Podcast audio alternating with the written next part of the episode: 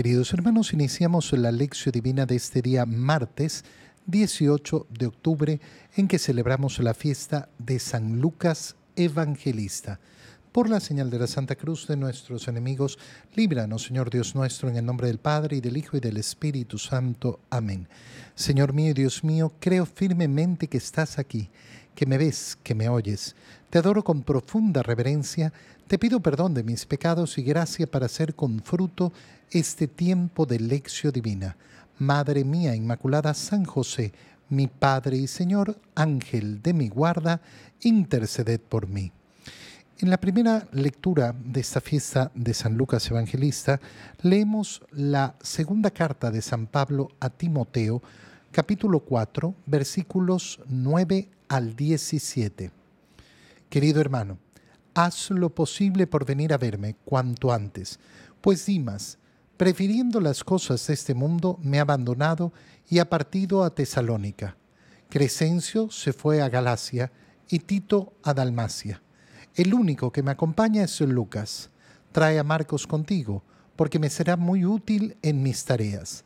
A Tiquio lo envié a Éfeso. Cuando vengas, tráeme el abrigo que dejé en Troade, en la casa de Carpo. Tráeme también los libros y especialmente los pergaminos Alejandro, el herrero, me ha hecho mucho daño. El Señor le dará su merecido. Cuídate de él, pues se ha opuesto tenazmente a nuestra predicación. La primera vez que me defendí ante el tribunal, nadie me ayudó. Todos me abandonaron. Que no se les tome en cuenta.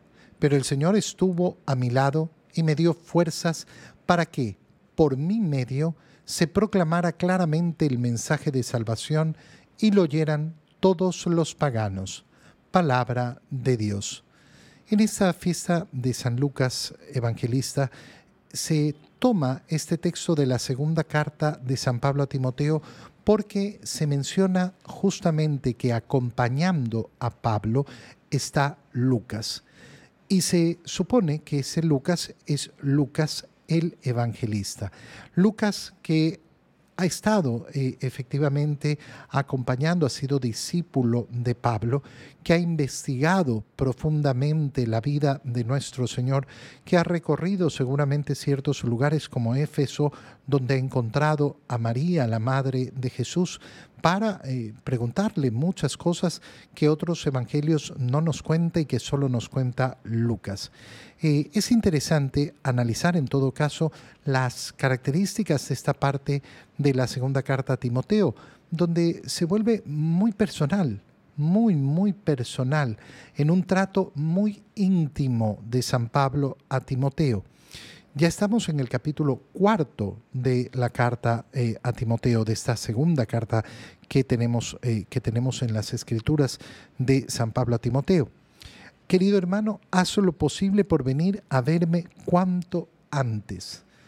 San Pablo pide la compañía de Timoteo, pide que Timoteo vaya a verlo. ¿Dónde está San Pablo? Posiblemente esta carta ha sido escrita desde Roma, desde donde estuvo eh, prisionero. Y ya vemos que eh, San Pablo está justamente en esa etapa de su vida tan dura, eh, esa etapa de prisión que duró largos, largos años. Ven a verme cuanto antes. Qué bonito es la sinceridad de San Pablo. Un corazón, un corazón que es verdaderamente del Señor, tiene que ser un corazón sincero no se trata de aparentar cuando uno tiene una necesidad. Se trata de pedir rectamente, de pedir sinceramente y de pedir con confianza. Si en cambio nosotros nos avergonzamos de pedirles a aquellos que amamos los favores que queremos, que necesitamos, bueno, entonces no hay pues una verdadera relación de amor, no hay una verdadera relación que se dé eh, en, la, en la confianza. Pablo le pide, ven a verme y cuanto antes. Dimas ha preferido las cosas de este mundo y me, me ha abandonado. Seguramente era uno de los que estaban al servicio de Pablo, ayudando a Pablo, pero nos dice San Pablo que ha preferido las cosas de este mundo. Y ha partido a Tesalónica. ¿Cuáles cosas del mundo? San Pablo no entra en especificaciones. Seguramente era uno de los discípulos que se ha, visto tentado por diferentes eh, situaciones eh, y ha dejado, ha dejado ese discipulado o ha dejado tal vez ese ministerio. Crescencio se fue a Galacia y Tito a, eh, a Dalmacia. De estos no nos habla mal San Pablo, sino que han partido seguramente con alguna finalidad eh, en cuanto al Evangelio. El único que me acompaña es Lucas. Y esta es la referencia que te decía al inicio, nos hace leer esta carta en este día en que celebramos la fiesta de San Lucas. No nos da más información en este momento sobre Lucas trae a Marcos contigo. Pero aquí se vuelve muy interesante porque a qué Marcos se refiere. Y posiblemente pudiera tratarse del Marcos evangelista, aunque eh, Marcos eh, sabemos que estaba eh, junto a Pedro en, la, en, en, cuanto al discipulado, siguiendo a Pedro. entonces podría tratarse de otro Marcos también, porque me será muy útil en mis tareas. Es decir, San Pablo busca quienes pueden ser útiles a la tarea de la evangelización. Y esto es otro punto importante. ¿Por qué? Porque esa confianza que tiene San Pablo de pedir a Timoteo que venga y que traiga a otro, no es para que lo sirvan a él, sino para que sirviéndolo a Él sirvan a la evangelización, sirvan por tanto al Señor. No busca ser atendido Él. Las necesidades de Pablo son las necesidades del corazón evangelizador, ese corazón que quiere efectivamente llegar a muchos. Cuando vengas, tráeme el abrigo que dejé en Troade. Mira eh, eh, cuánta, eh, cuánto detalle en cuanto a la intimidad eh, se transmite en esta parte, en la casa de, Carmo, de Carpo. Tráeme también los libros y especialmente los pergaminos, es decir, las cosas que San Pablo ha ido dejando, dejando atrás. ¿Por qué? Por, por sus eh, viajes, por la necesidad de ir ligero, por la situación también que ha enfrentado de tener que estar prisionero. Alejandro el Herrero me ha hecho mucho daño el Señor le dará su merecido. Mira que eh, San Pablo en su sinceridad no va a hablar bien de una persona que le ha hecho daño. No, no, me ha hecho mucho daño. Ahora yo le guardo rencor en mi corazón. No, yo no voy a realizar ningún acto de justicia, no voy a buscar la justicia por mis manos. La justicia está en las manos de Dios, así que el Señor le dará su merecido. Pero le tiene que advertir a Timoteo que se cuide de él, pues se ha opuesto tenazmente a su predicación, a nuestra predicación. Y por tanto, no se trata simplemente de hablar mal de una persona, sino que se trata lógicamente de alertar. ¿Por qué? Porque hay un peligro para el desarrollo de la evangelización. Y finalmente, San Pablo cuenta esa primera vez que se tuvo que presentar ante los tribunales y en la cual nadie lo ayudó. Todos lo abandonaron. Pero eh, mm, San Pablo dice lo mismo, que no se les tome en cuenta. ¿Qué está realizando en este momento San Pablo? Un acto de perdón. Yo los perdono. Que no se les tome en cuenta. Son las palabras de nuestro Señor en la cruz antes de subir a la cruz, Padre, perdónalos, porque no saben lo que hacen. Son exactamente las mismas palabras dichas de otra forma, obviamente, eh, que no se les tome en cuenta. Pero el Señor estuvo a mi lado y me dio fuerzas para que por mi medio se proclamara claramente el mensaje de salvación y lo oyeran todos los paganos. Es decir, aquello Mm, duro de presentarse delante del tribunal, a San Pablo le sirvió. ¿Por qué? Porque Dios a través de esa situación quiso sacar bienes. Y es el modo como nos vamos a enfrentar efectivamente a todas las situaciones de nuestra vida. En el Evangelio, leemos el Evangelio de San Lucas, capítulo 10, versículos 1 al 9. Lógicamente, el día de la celebración de la fiesta de los evangelistas, leemos normalmente, eh, leemos todas las veces, eh, eh, un evangelio propio de ese evangelista. En aquel tiempo Jesús designó a otros setenta y dos discípulos y los mandó por delante de dos en dos a todos los pueblos y lugares a donde pensaba ir y les dijo, la cosecha es mucha y los trabajadores pocos. Rueguen por lo tanto al dueño de la mies que envíe trabajadores a sus campos. Pónganse en camino. Yo los envío como corderos en medio de lobos. No lleven ni dinero, ni morral, ni sandalias, y no se detengan a saludar a nadie por el camino. Cuando entren en una casa digan que la paz reine en esta casa. Y si allí hay gente amante de la paz, el deseo de paz de ustedes se cumplirá. Si no, no se cumplirá Quédense en esa casa, coman y beban de lo que tengan, porque el trabajador tiene derecho a su salario. No anden de casa en casa. En cualquier ciudad donde entren y los reciban, coman lo que les den. Curen a los enfermos que haya y díganles, ya se acerca a ustedes el reino de Dios. Palabra del Señor.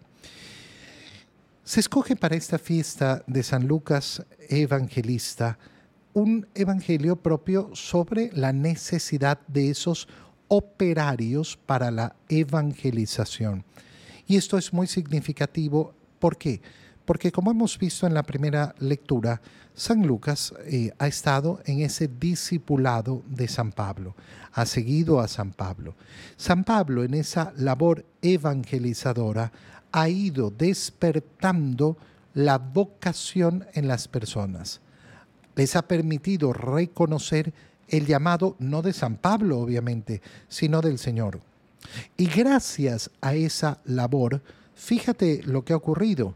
San Pablo ha tenido como discípulo a Lucas, pero Lucas ha tenido una misión propia, de enorme altura. No se ha quedado detrás de San Pablo, sino que se ha convertido en uno de los cuatro evangelistas Qué importante, el otro día justamente me tocaba corregir a una persona que me decía, no, lo que pasa es que los eh, evangelistas, hablando de los protestantes, digo, por favor, siempre tenga amor por los evangelistas. Me refiero a los cuatro, porque no hay más. Cuatro, cuatro evangelistas. Mateo, Marcos, Lucas y Juan. Esos son los únicos en este mundo y en toda la historia que pueden tener el nombre de evangelistas. Son aquellos que inspirados por Dios han escrito uno de los evangelios canónicos, es decir, de aquellos evangelios que la Iglesia ha reconocido como de inspiración divina.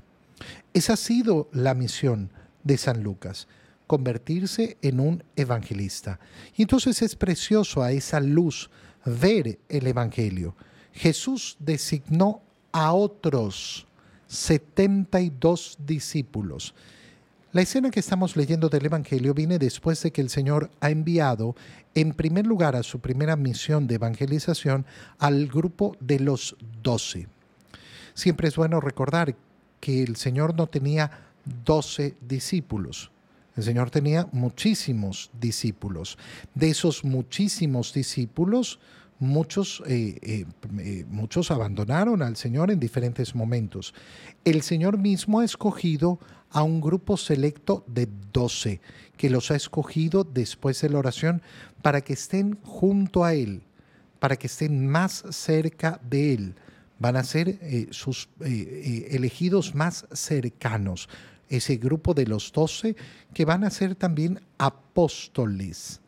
No todos los doce, eh, perdón, no todos los apóstoles son doce, no son del grupo de los doce, porque habrá entre los discípulos otros que serán apóstoles. Apóstoles serán aquellos que son testigos de la resurrección de Cristo. Y aparte de estos dos grupos, del grupo de los doce, del grupo de los apóstoles, está el grupo de los discípulos. Fíjate cómo, eh, sabiendo entender esto, vemos efectivamente la conformación de la iglesia, donde cada uno va a tener una misión individual. una misión determinada además mm, por una categoría distinta. Unos son el grupo de los doce, otros son los apóstoles, otros son los discípulos. Y así sucede en la iglesia en la actualidad. Y cada uno tiene que saber reconocer su misión. Los mandó por delante de dos en dos. ¿Por qué de dos en dos? La evangelización no se realiza en la soledad. La evangelización no se realiza en la soledad.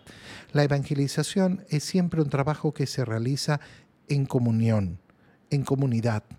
Cuando una persona pretende ser un evangelizador solitario, atento, ¿eh? muy, muy atento. ¿Por qué? Porque ya rompe el principio evangélico, rompe el principio de efectivamente vivir en comunidad.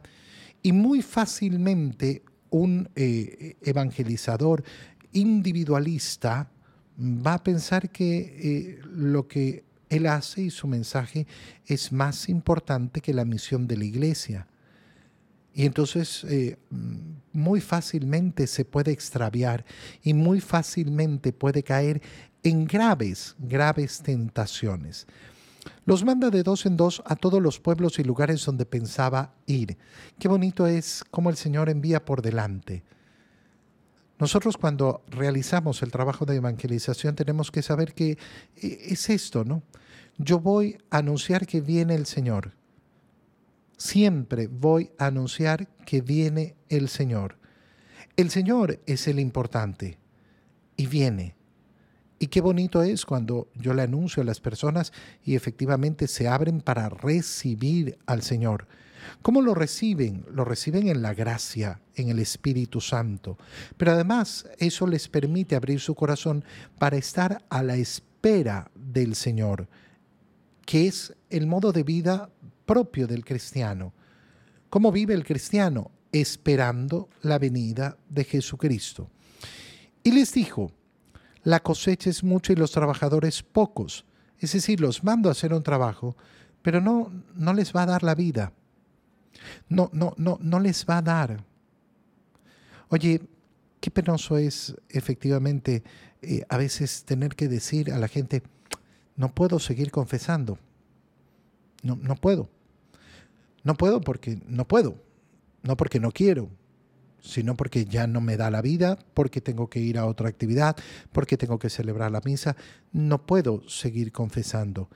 Y ver cómo las personas se quedan efectivamente sin la confesión en ese momento. Vemos en la iglesia cuánta necesidad hay de esos operarios. Y qué bonito este día, este día en que estamos celebrando a San Lucas Evangelista para hacer lo que nos está diciendo el Señor Des en cuenta que la cosecha es mucha y los trabajadores pocos y tenemos que rogar al dueño de la mies que envíe trabajadores a sus campos. Reflexionemos el día de hoy. Reflexiona profundamente. Si es que en tu corazón está permanentemente esa petición, esa oración. Queremos sacerdotes, queremos religiosos, queremos laicos comprometidos, queremos operarios de la mies del Señor Pónganse camino porque yo los envío como corderos en medio de lobos. Este es el modo desde siempre. Siempre la evangelización va a ser como corderos en medio de lobos. Y el Señor los invita a ir de una manera completamente confiada en Dios. Cuando nosotros queremos realizar una evangelización que esté asegurada, no funciona. No funciona. No, no, vayan sin dinero, ni moral, ni sandalias. No se detengan a saludar a nadie por el camino. ¿Y por qué maleducados? Porque llevamos prisa, no por maleducados. ¿Qué significa? No se detengan a perder el tiempo, porque todo tiempo perdido es tiempo que no volverá, es tiempo que no voy a utilizar en la, en, en la evangelización. Cuando entren en una casa, digan que la paz reine en esta casa. ¿A qué envía el Señor a sus discípulos? A entregar la paz. La paz.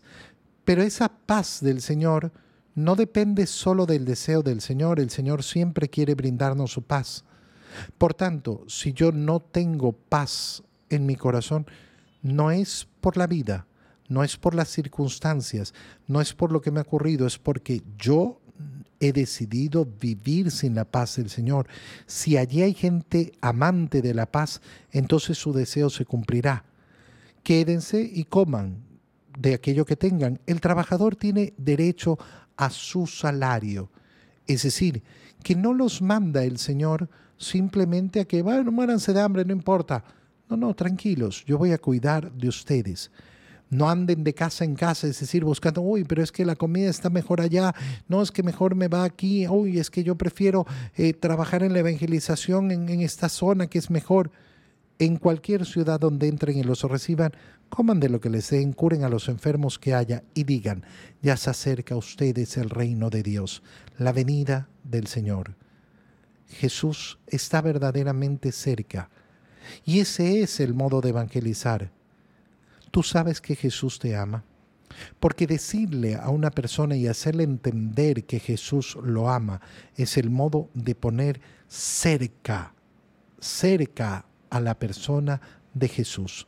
Te doy gracias, Dios mío, por los buenos propósitos, afectos e inspiraciones que me has comunicado en este tiempo de lección divina. Te pido ayuda para ponerlos por obra. Madre mía Inmaculada San José, mi Padre y Señor, Ángel de mi guarda, interceded por mí.